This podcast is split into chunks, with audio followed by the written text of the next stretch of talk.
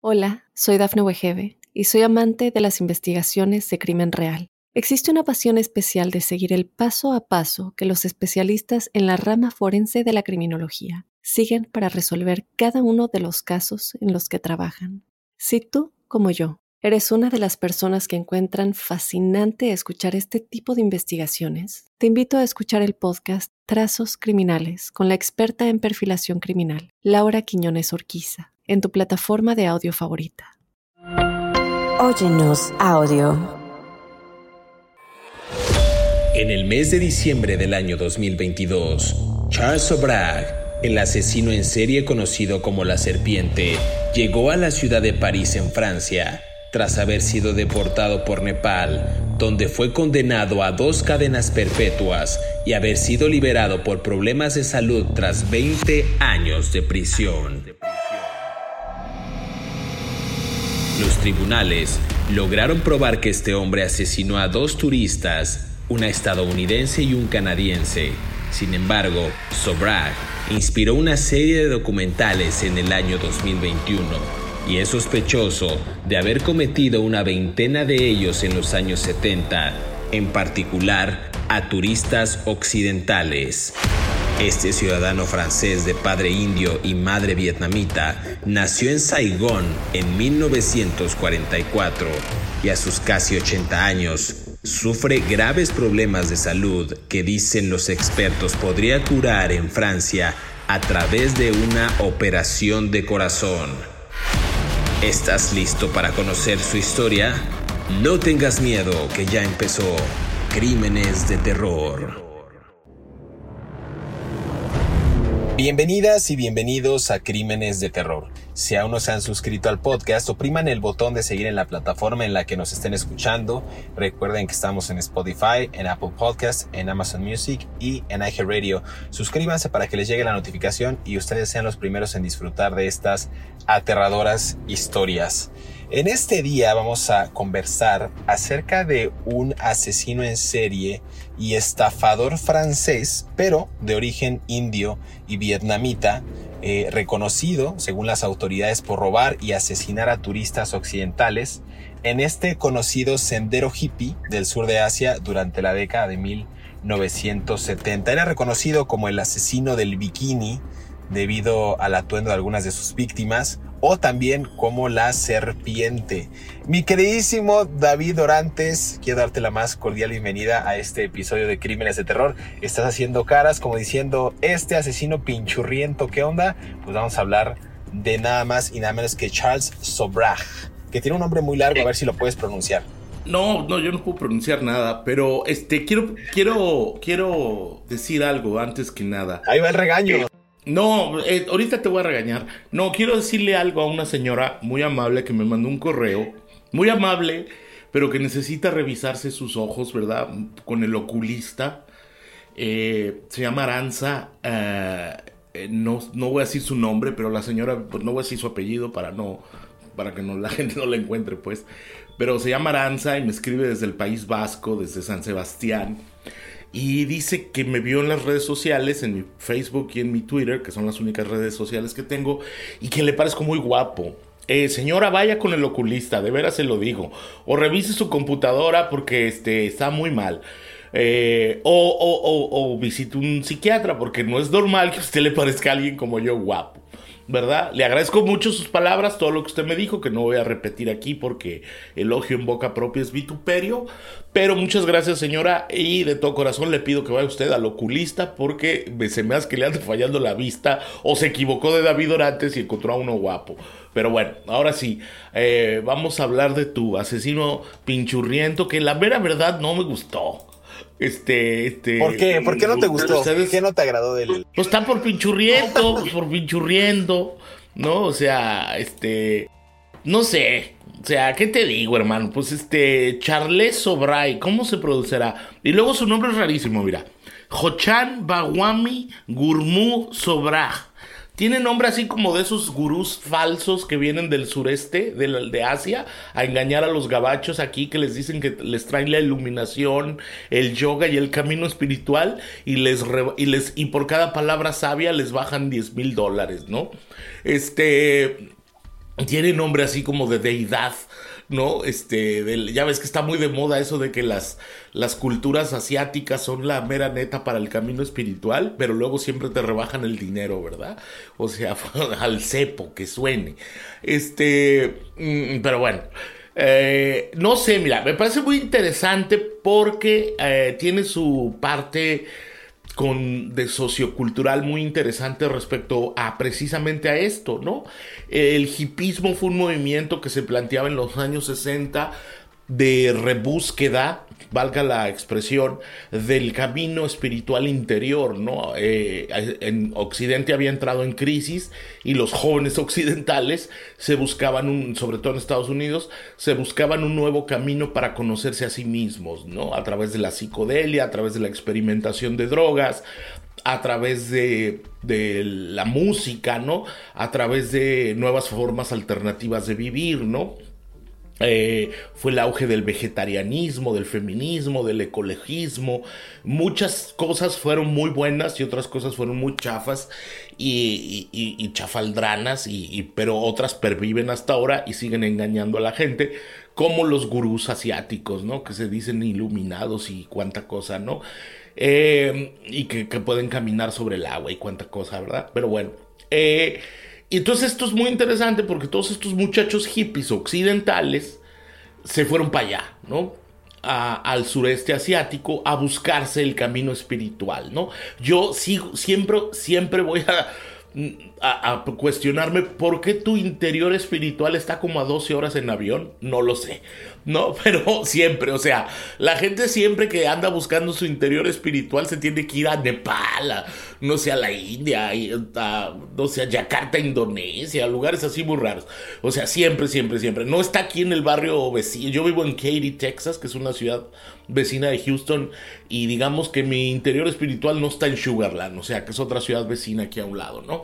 No, tiene que estar a 12 horas en avión siempre.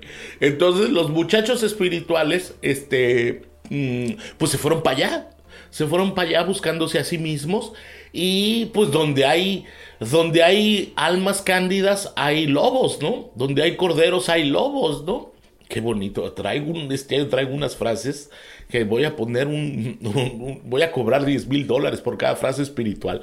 Este, traigo, eh, donde hay corderos hay lobos. Y pues el lobo fue este señor Hochhan Bagwani Gurmuk Sobrak. No manches, ya con el puro nombre se nos acaba el podcast. O sea, nomás decimos el nombre y bien, gracias. Adiós por escucharnos. Pero bueno, a ver, cuéntanos más de este señor, ¿no? De Charles Sobrak. Fíjate que tú tocas un tema muy interesante y me decías, es que el asesino es pinchurriento, pero a mí me llama mucho la atención porque justo gracias a las redes sociales vivimos una, era en la que todo el mundo se siente gurú de absolutamente todo, o, o este coach motivacional, o un, o un emprendedor, o un, no sé, lo que quieras, gustes y mandes. Entonces a mí este sujeto me llamó la atención porque nace en Saigón, en Vietnam, en 1944. Este era todavía un territorio, una colonia francesa, y desde la infancia, según algunos expedientes y notas de, la, de, aquellas, de aquellos años cuando cometió sus tropelías,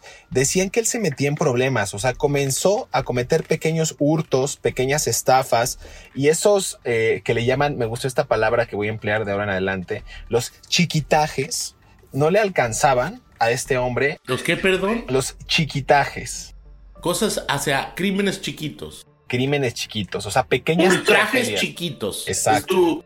o sea, chiquitajes es tu apócope de chiquito y ultraje. Ah, mire usted. Chiquitajes. Eh, señores de la Real Academia de la Lengua Española, háganos el favor de hablarle a José Luis porque les tiene una palabra nueva. Entonces, aquí el punto es ese, ¿no? Que este hombre decide asaltar eh, y de esos pequeños robos o estafas, después salta a grandes robos, como en los asaltos a joyerías, y sus planes después fallan y él pasa sus primeros meses en prisión, es decir, queda fichado. Pero desde entonces, este hombre del que hemos referido, Hochan Bagwani Gurumok Charles Sobrak, no sé cómo se diga, pero Charles Sobrak, vamos a dejarlo así, eh, él era muy seductor llegó a entablar una buena relación tanto con los guardias de la cárcel como con otros delincuentes, es decir, tenía esta labia, esta facilidad de palabra, envolvía bien, te decía cosas para endulzarte el oído o para persuadirte y lo lograba. Y cuando sale de la cárcel, este hombre, pues ya lo invitaban a lujosas fiestas y comenzó a rodearse y regodearse con personas de la clase alta. Entonces, un sujeto que desde muy temprana edad encontró en el pillaje una forma de vivir, un modus vivendi, después, a raíz de que logra tener este paso por la cárcel, bueno, pues logra también fortalecer sus habilidades de persuasión y entabla, eh, pues, un, un, buen núcleo social con personas de clase alta. Entonces, esto habla también de, un, de, un, sujeto mitómano, ¿no? Habla de un sujeto que vivió siempre en la mentira, en el robo, en el pillaje y logra afianzar pues sus habilidades que después tendrá para pues manipular a la gente y después cometer estos asesinatos. David Orantes, tenemos un minuto. Sí, tenemos un minuto, sí, cómo no. Eh, a ver, hay algo que me llama mucho la atención de su, eh, de su infancia. Él es hijo ilegítimo, era hijo, es hijo ilegítimo de una campesina vietnamita, nació en el 44, y de un rico comerciante indio que vivía en Saigón.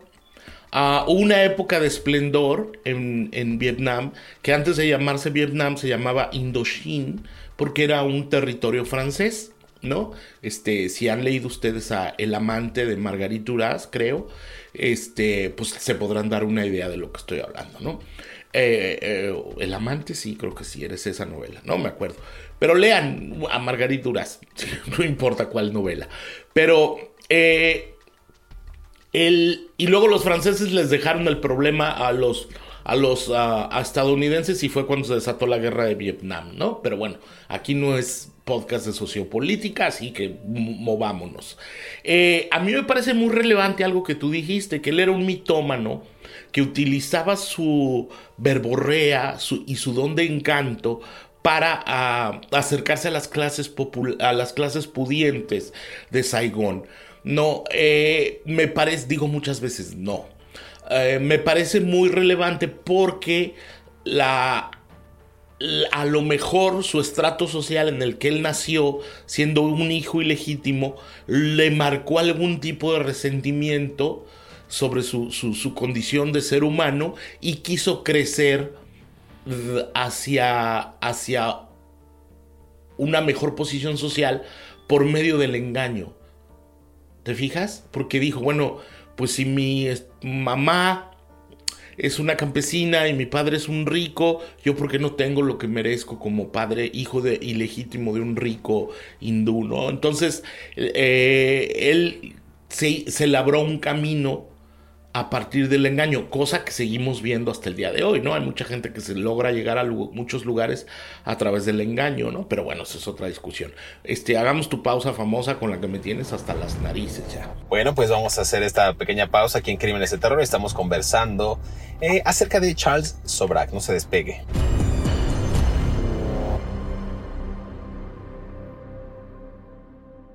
Hola, soy Dafne Wegebe y soy amante de las investigaciones de crimen real. Existe una pasión especial de seguir el paso a paso que los especialistas en la rama forense de la criminología siguen para resolver cada uno de los casos en los que trabajan. Si tú, como yo, eres una de las personas que encuentran fascinante escuchar este tipo de investigaciones, te invito a escuchar el podcast Trazos Criminales con la experta en perfilación criminal, Laura Quiñones Orquiza, en tu plataforma de audio favorita. Charles O'Brien fue detenido en la India en 1976 por envenenar a los ocupantes de un autobús lleno de turistas franceses y encarcelado dos décadas por el asesinato de un ciudadano galo. Recuperó la libertad en 1997 y se refugió en Francia hasta que en 2003 fue detenido en Nepal durante un viaje que hizo a ese país. Sobrag comenzó a viajar por el mundo a inicios de los años 1970 y llegó a la capital tailandesa, a Bangkok.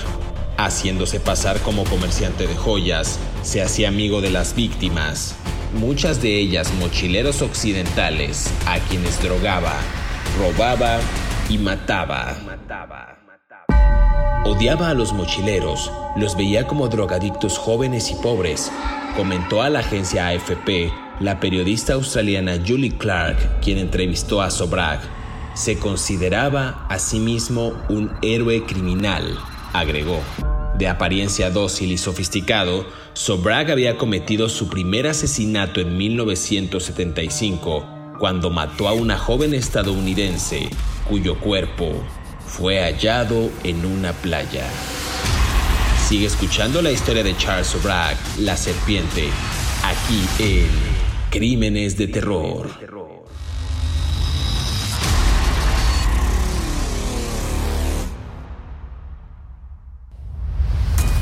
Regresamos a Crímenes de Terror, estamos conversando acerca de Hochan, Bagunwani, Gurumuk, Charles Sobrak. Cada vez que lo pronuncie, usted tome en cuenta que lo voy a decir de manera distinta porque no le entiendo a este nombre. Charles Sobrak. Bueno, hablamos justo, David Orantes, que este hombre pues, logró colarse en estas filas de la clase alta, de la socialité, eh, justo a través de la mentira, a través de la manipulación, de la persuasión eh, y del pillaje. Entonces allí hay que destacar este hombre, para ir avanzando en esta línea del tiempo, conoció a Chantal Compagnon o Compañón, quien se convierte en su momento en su esposa y madre de su única hija, Usha. Qué bonito nombre, Usha. Desde el día en que se casaron estos dos, las cosas dicen eh, pues, algunos expedientes, algunas notas, que no salieron bien porque cuando estaban dando el sí, cuando estaban en, el, en pleno bodorrio, comiendo lo equivalente eh, en esa zona, ¿qué será lo equivalente a un pollito eh, arroz y mole? No sé, pues un sushi, pon tú. La policía... No comen sushi en Vietnam. Ay, estás confundiendo a la gente. Bueno, ¿qué pueden comer? A ver, ¿qué pueden comer allá? Antes de seguir con Muchas cosas, muchas cosas. Este, Pong Mong, muchas cosas. O sea, aquí tenemos un montón de comida vietnamita. A ver, dale, pues. Luego hablamos de gastronomía vietnamita. Bueno, un kung pao, algo. O sea, bueno, estaban ahí echándose un, bowl de algo. ¿No? Estaban dando el sí. Y entonces, cuando están en ese momento tan conmovedor, pues la policía llega, lo busca él, e intenta escapar en un auto robado, pero lo atrapan. Entonces, en ese momento, cuando él estaba eh, pues en ese, en ese acto de las nupcias, de la boda, pues él ya había cometido ciertos delitos por los que también estaba siendo buscado por las autoridades. Él, a pesar de ser este hombre de familia, no dejaba de cometer delitos e inclusive convirtió a su esposa, a la señora Chantal, en su cómplice, ¿no? A ver, estamos hablando que estafaba a la gente, estafaba a la gente, perdón, contrabandeaba, vendía estupefacientes, eh, inclusive el momento más álgido yo creo que de su carrera fue cuando descubre él que los turistas occidentales pues eran presas fáciles para él. Y ahí cambia su, su, negocio, su modus operandi. Pero hacía todo esto, ¿tú cómo lo ves? Se casa, tiene una hija, pero el hombre no cambia. Yo sigo diciendo que era un mitómano y, un, y un este, manipulador compulsivo. Indudablemente, pero fíjate, la policía de Vietnam sí me hizo caso y me contestó mis correos electrónicos. Y me mandaron algo que es muy relevante. El Señor perfil psicológico el perfil sí, no como la policía de Colombia que sigo esperando que me contesten, ¿verdad? Y, este, cuando empiezo a creer que no me van a dejar ni entrar a Colombia cuando quiera yo ir, pero bueno, este, fíjate que encontré algo muy interesante que me mandaron los, las autoridades vietnamitas. ¿Tú sabes por qué se llamaba Charles? ¿Por qué se presentaba a sí mismo como Charles, siendo que tenía el otro nombre impronunciable, como se llamara? Digo, no estoy haciendo mofa, pero es que no lo puedo pronunciar. O sea, Hochat Bawami Gurmuk Sobraj. ¿Pero por qué se llamaba Charles? Por Charles Manson. No, no, por Charles Chaplin. Oh, ok. Él imitaba a Charles Chaplin cuando era joven porque cuando sus, ya te conté que su padre y su madre venían de unas clases sociales diferentes, el padre lo toma bajo su cuidado y se lo lleva a vivir a París. Y, y, toma el nombre porque él ve una película de Charles Chaplin y hace personificaciones. En París, en una escuela católica en la que él estudiaba, se burlaban de él porque era vietnamita, que no sé por qué, pinches franceses, estuvieron metidos en Indochine toda la vida y después se burlaban, ¿verdad? De los inmigrantes franceses, de vietnamitas, ¿no?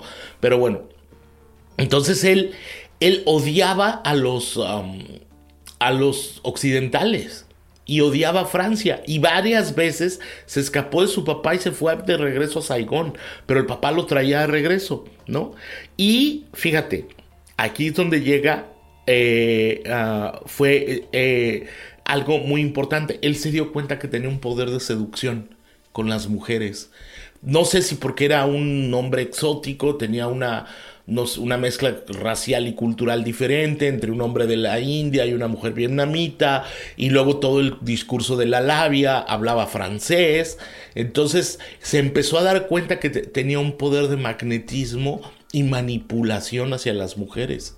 Y ahí fue donde él descubrió lo que tú dices, mm, ah, que tenía un poder sobre, sobre otras personas.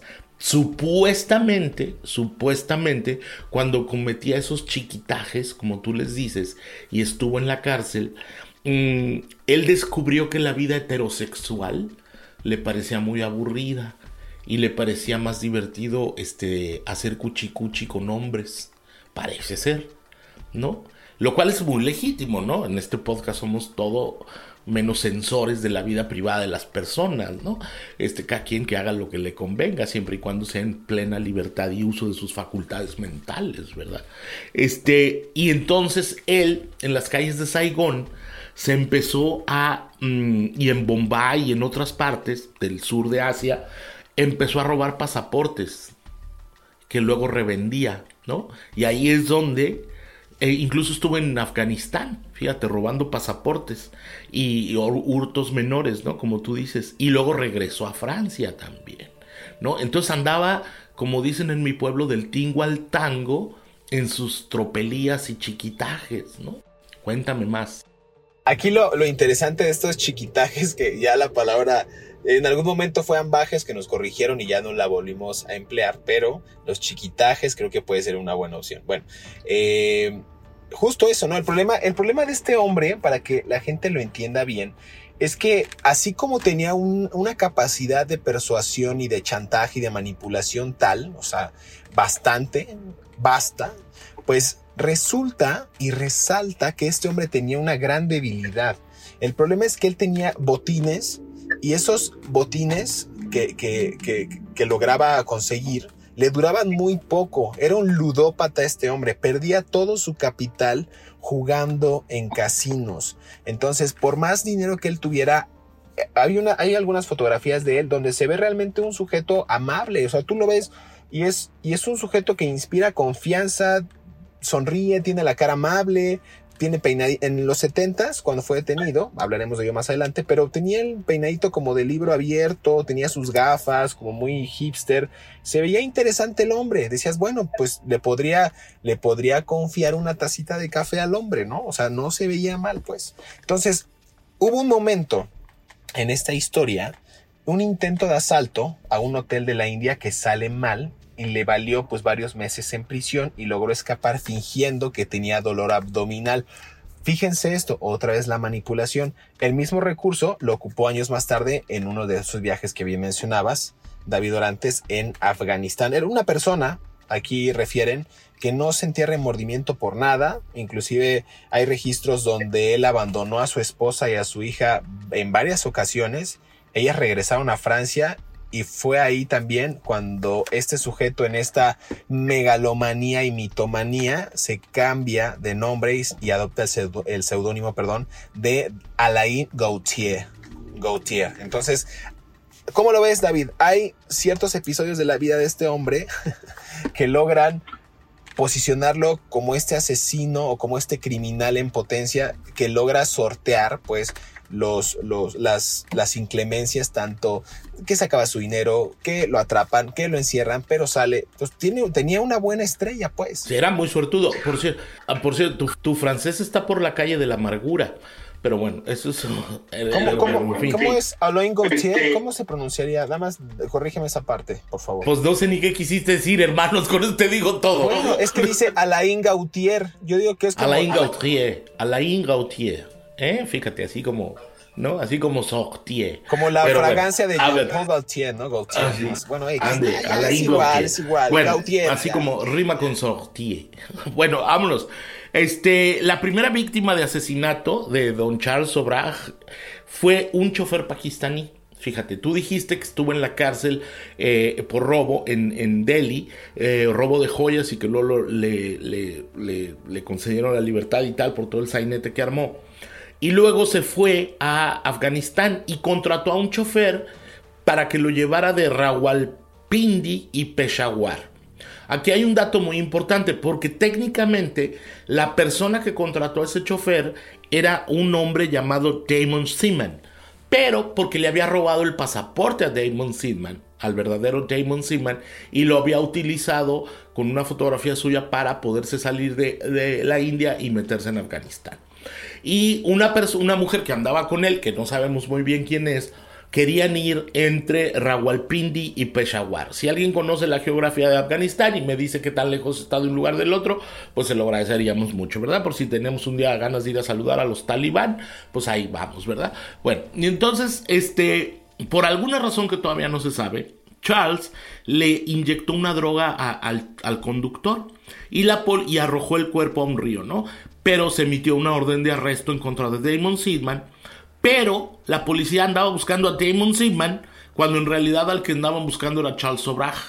Hasta que pasaron muchos años que pudieron identificarlo. Pero cuando por, pero para entonces Sobrag ya andaba en Estambul con otro pasaporte robado, Estambul, Turquía, preciosa ciudad, preciosa ciudad. Es como estar cruzando un puente, estás en Europa y luego cruzas el puente y estás en Asia. Es una chula de ciudad, de mis ciudades favoritas del mundo. Bueno, ya andaba ahí en Estambul haciendo tropelías y chiquitajes con su hermano eh, Gui, que así se llamaba el hermano, Guy para robar turistas, turistas que, tenían billuyo, ¿verdad? Entonces eh, es muy interesante, pero ya tenía un homicidio cometido y como si tú te fijas siempre andaba, era cometiendo crímenes pequeños, ¿no? Hasta que creció y subió a los homicidios en serie, ¿no? Cuéntanos más. Vamos a hablar de ello en el siguiente segmento aquí en Crímenes de Terror, así es que no se despegue porque seguimos hablando de Charles Sobrag, que los apodos me parecen interesantes, el asesino del bikini o la serpiente, que hay un documental en Netflix de ello. Eh, si no lo ha visto, por favor, véalo, es una buena recomendación. Regresamos aquí a Crímenes de Terror.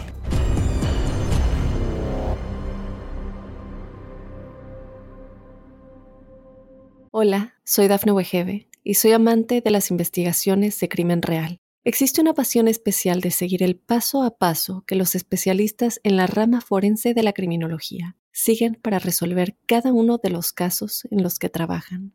Si tú, como yo, eres una de las personas que encuentran fascinante escuchar este tipo de investigaciones, te invito a escuchar el podcast Trazos Criminales con la experta en perfilación criminal, Laura Quiñones Orquiza, en tu plataforma de audio favorita. Charles Sobrag fue apodado también como la serpiente, y esto es porque vino por su capacidad de asumir otras identidades para evadir la justicia. Este hombre fue arrestado en la India en 1976 y allí pasó 21 años encarcelado, salvo por un breve periodo en 1986, cuando escapó y fue capturado nuevamente en el estado costero de Goa en 1997 fue liberado, vivió en París donde cobraba por dar entrevistas, pero regresó a Nepal en el año 2003. Fue avistado en el distrito turístico de Katmandú y detenido en un casino. Este hombre era un asiduo visitante de estos lugares de juego. Lo consideraban un ludópata. Al año siguiente, un tribunal lo condenó a cadena perpetua por el asesinato de la turista estadounidense Connie Jo Brunswick en 1975. Una década después, fue declarado culpable del asesinato de la pareja de Brunswick, un canadiense. Y entre rejas, Sobrak reiteró su inocencia frente a las dos muertes y afirmó que nunca había ido a Nepal antes del viaje que llevó a su arresto. Sigue escuchando la historia de Charles Bragg, la serpiente, aquí en Crímenes de Terror. Regresamos a Crímenes de Terror, estamos conversando acerca de Charles O'Brien, el asesino del bikini o la serpiente. Yo les refería, antes de irnos a esta última pausa, ya sé que ustedes también se ponen tristes de no escuchar la melodiosa voz de David Orantes cuando se va a acabar este podcast, Pero pues hay que seguir, la vida sigue, pues muchachos. A ver, en el, en el, en la serie documental de Netflix que les estoy recomendando, eh, la verdad es que no tiene reparo porque sí narra muchos de estos episodios eh, que cometió este hombre, ¿no? Eh, lo narran como si fuera este joven diplomático holandés, Herman Nippenberg, que trabajaba en la Embajada de Tailandia y fue el primero en recibir una denuncia de una familia de Países Bajos por dos jóvenes desaparecidos desde hace seis semanas. Investigó y comenzó a pisarle los talones y como si esta fuera una novela de Agatha Christie, este hombre empieza a investigar. Resulta que da con todas estas pruebas que hemos mencionado de robo de documentos, de falsear identidades, este hombre manipulador. Empezamos a ver que se trata de un modus operandi de un sujeto que en el pasado había cometido hurtos, eh, chiquitajes, después trascendió a eh, pues digamos, intimidar y robar a estos jóvenes turistas y al final los últimos los asesinó. Eh, hablabas tú de este asesinato, David, que me parece interesante como seguir dándole pie para seguir desvelando qué más había detrás de la psique y de la mente criminal de este hombre. No, fíjate que era tan cínico el desgraciado este de Charles que dejó al, hermano embarcado. ¿Te acuerdas que andaban robando en esta, antes estábamos hablando que andaban robando turistas en Estambul? Bueno, luego se pasaron a Grecia y a hacer lo mismo y en Atenas los detuvieron. Y de alguna manera Charles logró escapar de la cárcel y dejó al hermano ahí metido en el bote mientras este se regresaba a, a la India otra vez con otro de los pasaportes falsos que había robado. Y en Delhi, fíjate tú, en Delhi ya se puso muy hardcore la cosa. Ya teníamos al muerto de Afganistán, al chofer afgano, ¿no? Bueno, en Delhi se metió a trabajar en la en la venta de heroína. Pero ¿cómo crees que le hizo para saber cuáles eran las rutas de la heroína que llegaba y con quién había que comprarlas? Bueno, agarró información privilegiada de un traficante de drogas de medio pelo. O sea, no era de los que vendía en la calle, pero era uno de los que les daba a los que vendían en la calle. Lo secuestró y lo torturó.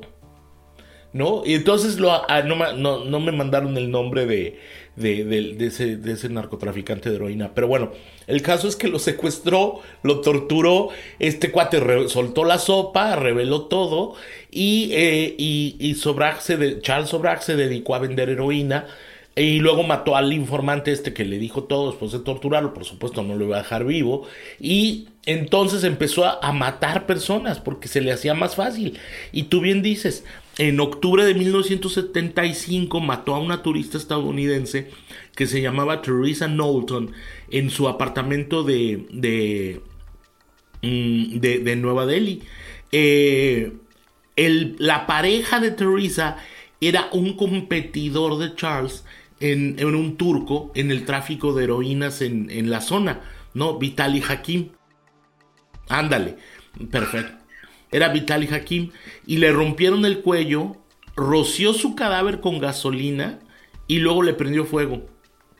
Y luego Charles mató al contacto francés de Hakim, una chava que se llamaba Stephanie Paris, y, y después estranguló, como tú bien dices, a dos, a dos turistas eh, de los Países Bajos, eh, Cornelia Hemker y Henricos Vitanja, el 16 de diciembre, fecha señaladísima, importantísima en la historia de la humanidad. Ese día nacieron grandes hombres, ¿no? Beethoven, el Piporro, Walt Disney, ¿no? Entre otros grandes, ¿no? Bueno, el 16 de diciembre quemó sus cuerpos eh, como una manera, sabes tú, de, de borrar todas evidencias. Entonces tú te fijas, su primer crimen cómo está conectado con el de los turistas, este, su primer crimen en la India, está conectado con los, con los turistas neorlandeses, o como se diga, de Países Bajos, este, porque tenía que ver con la primera tortura y asesinato del traficante de heroína, que lo fue llevando en una cadena de personas, y una de esas personas que andaba en bikini era Teresa Knowlton. Y así fue como encontraron el cuerpo. Su novio, el turco, Vitali, que a su vez las contactó con el otro, con el francés, y que la, francesa Stephanie Perry, y que a después eso los conectó con Cornelia y con Enricus, ¿verdad? Todo conectado. Todos andaban allá en el sudeste asiático buscando su interior espiritual con la heroína, y este se andaba haciendo millonario con ellos. Pero bueno, dale. A mí me, llama la atención que este hombre, cuando habíamos hablado que lo habían detenido en alguna ocasión y él salió porque pues, tenía buena relación, porque era simpático y porque fingió ahí un dolor estomacal. Y a ver, hubo un momento en 1971 que él escapa de una cárcel en la India. Él tenía una sentencia de 20 años por envenenar a turistas franceses que viajaban en un autobús ellos eh, fingiendo apendicitis y huyendo desde el hospital, eso ya lo habíamos comentado. Y lo vuelven a arrestar en 76, 1976, eh, pero 10 años después vuelve a escapar de una manera aún más sorprendente. Y a ver, pongan atención a esto porque habla del grado de manipulación, pero ya de perversión y de un trastorno muy cañón. A ver, lo arrestan y logra salir en 1900, después, bueno, 1976, perdón, pasan 10 años, y él organiza una fiesta de cumpleaños a la que invita tanto a guardias de la cárcel como a los prisioneros. Y resulta, queridos podescuchas, que las uvas y las galletas que les entregó a los invitados les había suministrado, les había inyectado pastillas para dormir y dejó a todos inconscientes menos a él mismo, ¿no? Evidentemente, y otros cuatro fugitivos que seguramente eran de su, de su agrado. Eh, y según la prensa local, este grupo estaba tan orgulloso de su escapada que se fotografiaron atravesando las puertas de esta prisión hacia las calles de Nueva Delhi. Entonces era un sujeto que en verdad planeaba cada paso que daba, cada crimen que cometía, cada estafa que este hombre ejecutaba lo hacía. En algún momento, como fugitivo, este hombre no se, no se esforzaba demasiado por esconderse de la justicia y salía frecuentemente a disfrutar de los centros nocturnos, de restaurantes, de bares, pero pues no pasó mucho tiempo hasta que lo arrestaron nuevamente. Él logró vender derechos para una película y un libro, o sea, su imagen, hasta por 15 millones de dólares. Hizo un lucro total, insisto, él no, no daba paso sin guarache, como decimos en México, eh, y pues logró lo que quizás muchos criminales querían, ¿no? En su momento quizás eh, Jeffrey Dahmer o Charles Manson darse a conocer y hacer estos alardes eh, de sus tropelías, de sus crímenes y ser famosos en televisión, Richard Ramírez.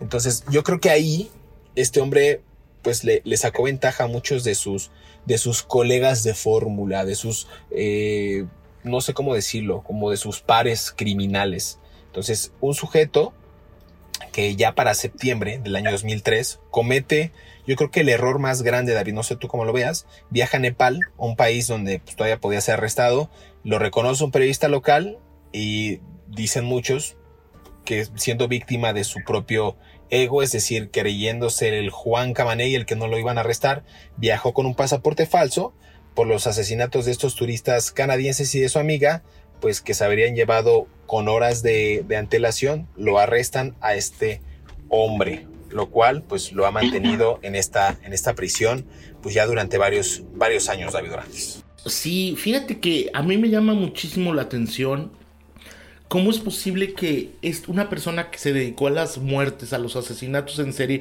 a mí lo de las, lo de las pastillas para dormir en las uvas, no sé, se me hace rarísimo. Te voy a decir la verdad, cómo abrió las uvas.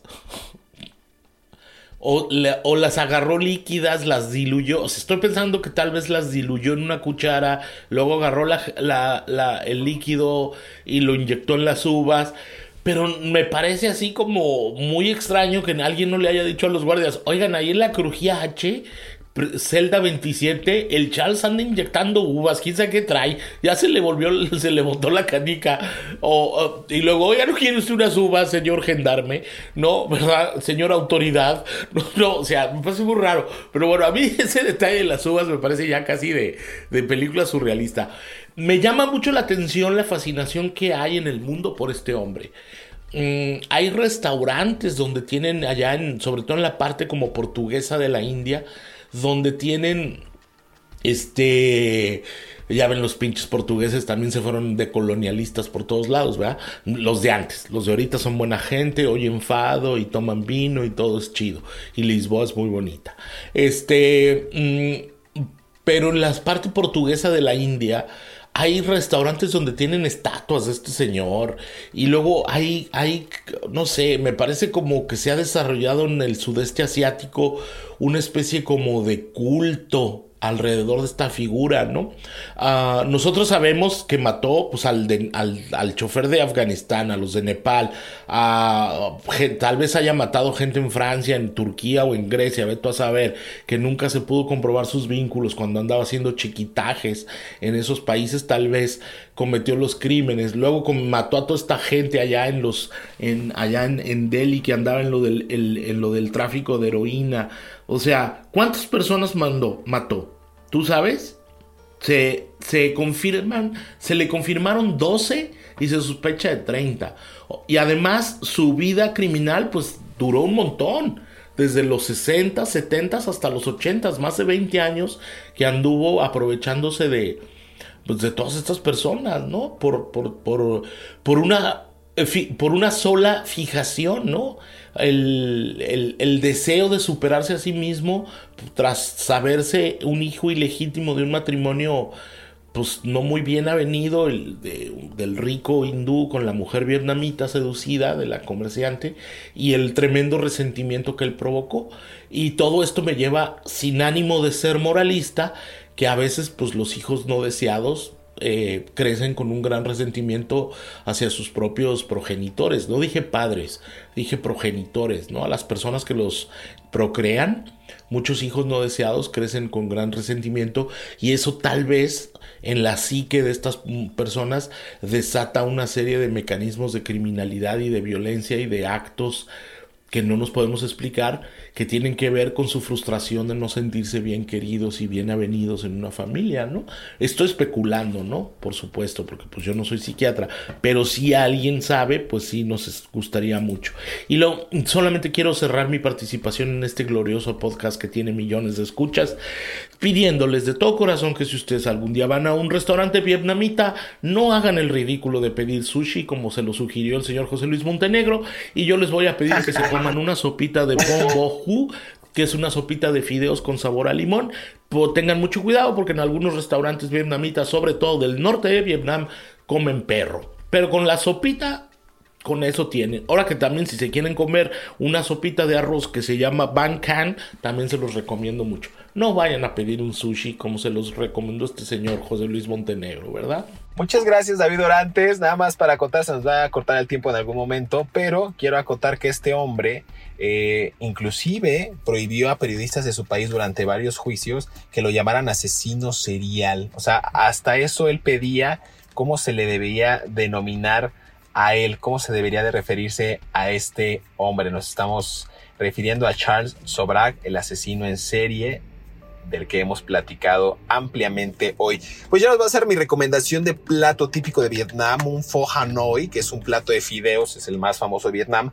Lo tienen casi todos los restaurantes, así es que el tema del sushi solo era una broma, cayendo en este cliché de que en Asia solamente se come sushi. Pero bueno, es parte de una broma, es parte también del contenido de este programa. Muchas gracias a todos que nos sintonizaron. Gracias por mandarnos sus comentarios. Síganos escribiendo a través de nuestras redes sociales. Estamos en Facebook, en Twitter, en Instagram como David Orantes y un servidor, José Luis Montenegro. Mándenos mensaje y díganos de quién les gustaría que hablemos en el siguiente episodio de Crímenes de Terror. Muchas gracias. Nos sintonizamos la siguiente semana.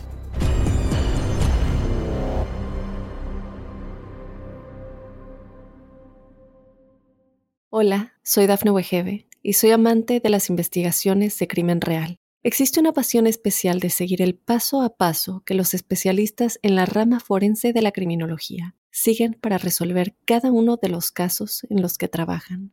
Si tú, como yo, eres una de las personas que encuentran fascinante escuchar este tipo de investigaciones, te invito a escuchar el podcast Trazos Criminales con la experta en perfilación criminal, Laura Quiñones Orquiza en tu plataforma de audio favorita.